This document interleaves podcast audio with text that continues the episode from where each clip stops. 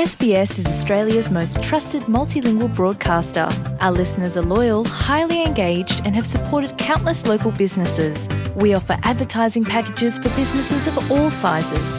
Our experienced sales team will guide you through the process of owning a great campaign. Bring your own ad or have our production team make you something in one of our 68 languages. Start the conversation with your new audience today. Email sales at sbs.com.au. Estás escuchando SBS en español. La experiencia de emigrar cuando se hace en familia puede traer consigo experiencias traumáticas para los niños. Las pérdidas emocionales, los nuevos desafíos y otro tipo de experiencias les pueden afectar. Sin embargo, con la asistencia adecuada, un niño puede recuperarse de los traumas. Y como es de esperar, los padres y cuidadores desempeñan un papel crucial en ayudar a los niños a recuperar un sentido de seguridad y bienestar. Nuestro compañero Camilo Montoya nos trae este informe en el que se proporcionan algunas estrategias para que los padres y cuidadores apoyen la recuperación del niño.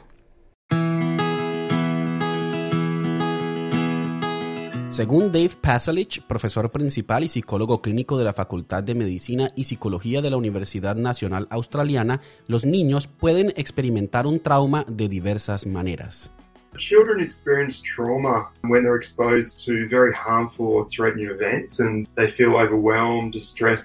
Trauma. Los niños experimentan trauma cuando se enfrentan a eventos muy dañinos o amenazadores y se sienten abrumados, angustiados e indefensos. Estos eventos intensos incluyen cosas como desastres naturales, accidentes automovilísticos, guerra, violencia, abuso e incluso separaciones angustiosas de los cuidadores. Catherine Salamanca, psicoterapeuta y psicoanalista de la Universidad Javeriana de Colombia y analista practicante en consulta particular en Barcelona, España, explica el concepto de trauma y su impacto en los niños. Cuando el yo supera la capacidad de contención, es decir, que el evento traumático supera lo que el niño puede soportar. En la primera infancia de los 1 a 5 años no tiene un yo desarrollado entonces eso quiere decir que si el evento traumático sucede en estos primeros años, el niño no puede elaborarlo por sí mismo, no se va a, elaborar este trauma, así que no se van naturalmente. Muchas veces estos traumas o estos eventos traumáticos suceden en la infancia y como son tan difíciles de soportar, se van al inconsciente, se olvidan por completo y luego aparecen en una edad adulta o en la adolescencia. De acuerdo con Viviana Sastre, psicóloga con maestría en psicología cognitiva de la Universidad de Buenos Aires y candidata a doctorado de psicología de la Universidad de Melbourne, quien actualmente trabaja en el área de investigación de ese mismo centro educativo, los estudios han evidenciado que la experiencia de emigrar puede resultar traumática para algunos niños y se han identificado varias razones por las cuales puede generar este impacto. La primera de ellas es la separación familiar.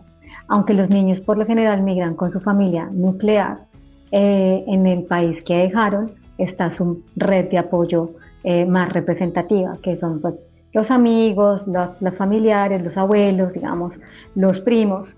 Y esto hace que em, cuando los niños están distanciados de sus seres queridos, puede ser de manera temporal o permanente, pueden llegar a generar sintomatología ansiosa o angustia emocional y en muchos casos generan, digamos que, procesos de duelo. El segundo está relacionado al cambio cultural y todo el proceso de adaptación a un nuevo entorno, pero además todo lo que tiene que ver con el cambio lingüístico. Y esto no solamente obedece a que en el otro país se abre en otro idioma, sino que justamente todos esos estilos de comunicación que el mismo contexto eh, le permite a una persona entender cómo moverse en, en esos espacios. La tercera está relacionada con la incertidumbre legal. Entonces no es desconocido que al hacer un cambio de un país al otro, pues existen unas regulaciones de migratorias, de aplicación de visa, pues también los niños empiezan a hacer lectura de una inestabilidad, de que al parecer este no es su país y al parecer de repente en cualquier momento se tienen que ir o tienen tantos días para poderse irse o no se sabe cuál va a ser el resultado de la, de, la aplicación de la visa. Entonces esto también va a generar un impacto eh, en la salud mental de la población infantil.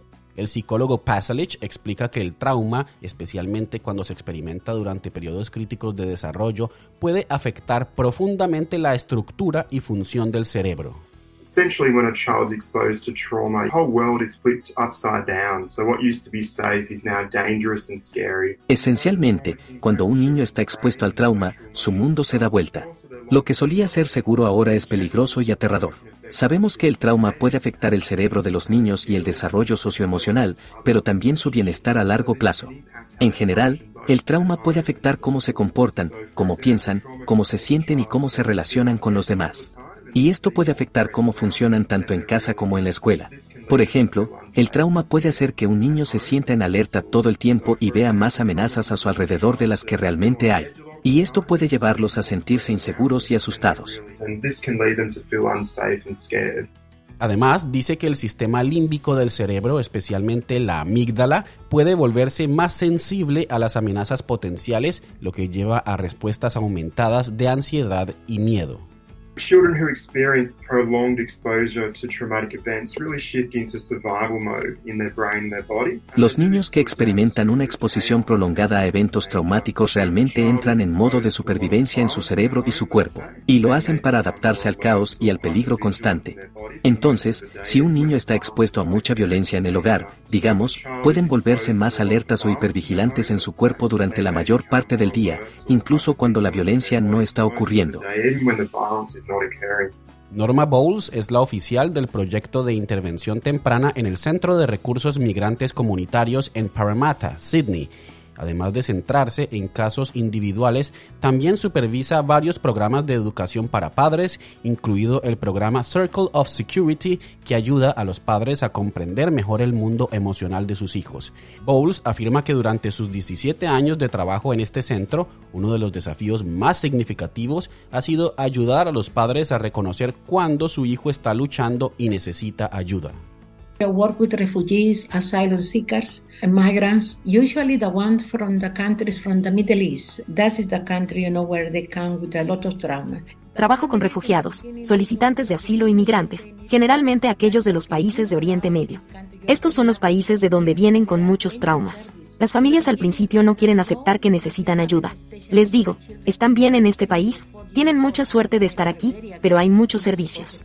Desde el principio sé que algo ha sucedido, especialmente cuando los niños de 3 o 4 años son muy agresivos en el grupo de juego de apoyo.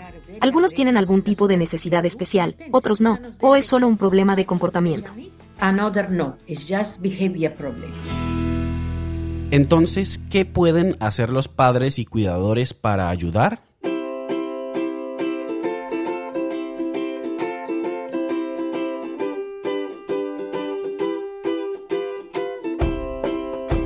La psicoterapeuta y psicoanalista Salamanca cree que en primer lugar los padres y cuidadores deben evaluar su propia salud mental. Primero deben preguntarse cómo se están sintiendo ellos, porque naturalmente son esa primera figura de apoyo en términos emocionales para los niños. Entonces, ¿qué sucede? Y es que si el padre no se siente en condiciones óptimas para poder acompañar a su hijo, sin duda alguna hay que levantar la mano y hay que buscar ayuda, bien sea ayuda terapéutica o en el colegio o en un grupo de apoyo. La psicóloga Sastre cree que la comunicación juega un papel fundamental y por eso los padres deben promover los espacios adecuados. Generar espacios de comunicación abierta donde se favorezca un diálogo honesto, comprensivo, donde el niño sienta que este es un espacio seguro donde él puede expresarse y empezar a compartir con los papás todos estos nuevos cambios y seguramente situaciones de estrés que a veces ellos no logran entender. Que sean preguntas que le permitan al niño de alguna manera extenderse en la descripción de lo que está viviendo día a día en esta comunicación abierta es súper importante que los niños cuenten con una diferenciación de las emociones. Entonces vale la pena que los papás utilicen diferentes estrategias como caras o colores donde logren hacer nominación de la emoción dependiendo de la situación. Entonces el niño tuvo una experiencia donde fue al colegio, no pudo comunicarse con su compañero porque habla otro idioma, idioma ¿cómo te sentiste? Y que el niño pueda hacer la nominación específica de, la emoción, porque en procesos de trauma, por lo general, lo que sucede es que todas las emociones es como si las metieras en, un, en una bolsa y se empiezan a, a, a mezclarse. Pasalich dice que es importante que los padres y tutores estén atentos a los sentimientos y necesidades del niño. Es muy importante que los padres, en primer lugar, utilicen lo que llamamos crianza sensible. Tener curiosidad sobre lo que el comportamiento de su hijo puede estar diciéndole acerca de sus necesidades más profundas. Por ejemplo, si el niño se siente inseguro y percibe que el mundo es impredecible, podría mostrar un comportamiento bastante controlador o incluso agresivo. Pero en lugar de reaccionar a este comportamiento controlador, realmente deberíamos intentar retroceder y responder a la necesidad profunda de seguridad del niño. También es relevante crear un entorno seguro, amoroso y estable en casa, explica Sastre. Es importante establecer rutinas, donde el niño pueda llegar a predecir eh, qué es lo que se va a hacer a futuro. Esto le va a dar una sensación de seguridad y también de, de estructura a su estructura mental. Según Paselich, muchos niños se recuperan naturalmente de los traumas, pero hay momentos en que buscar ayuda profesional se vuelve necesario.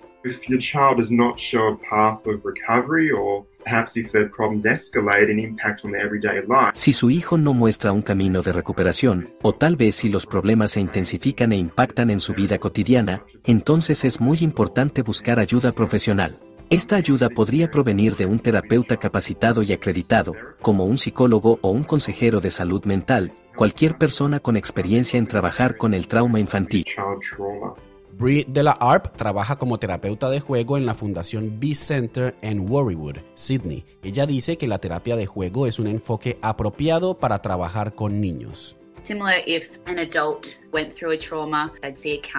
Si un adulto pasara por un trauma, vería a un terapeuta hablaría de sus sentimientos y trataría de dar sentido a sus experiencias. El cerebro de un niño no se ha desarrollado, la parte frontal de su cerebro que se encarga de eso no se ha desarrollado. Y así, la terapia de juego es la mejor manera para que un niño dé sentido a lo que está pasando. Así que es como si jugaran sus experiencias, su trauma y los juguetes son sus palabras.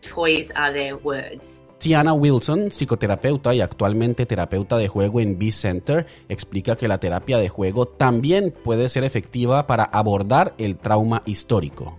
A lot of trauma is held unconsciously and it presents when things just feel uncontained or when we're triggered in different ways. Muchos traumas se mantienen inconscientemente y se presentan cuando las cosas simplemente se sienten incontenibles o cuando somos desencadenados de diferentes maneras. Y así, muchos traumas son históricos y absolutamente se pueden nutrir, sostener, apoyar y curar. No necesita ser una solución inmediata. Obviamente, cuanto antes podamos intervenir y apoyar, mejor.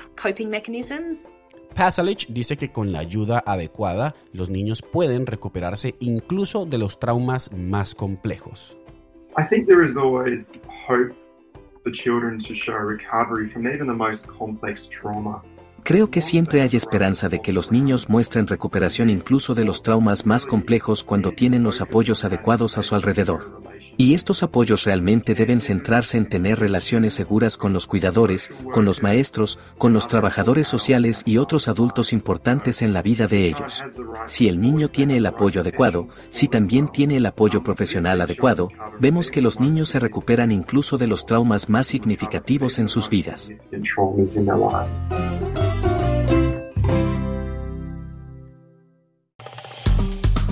Dale un like, comparte, comenta. Sigue a SBS Spanish en Facebook.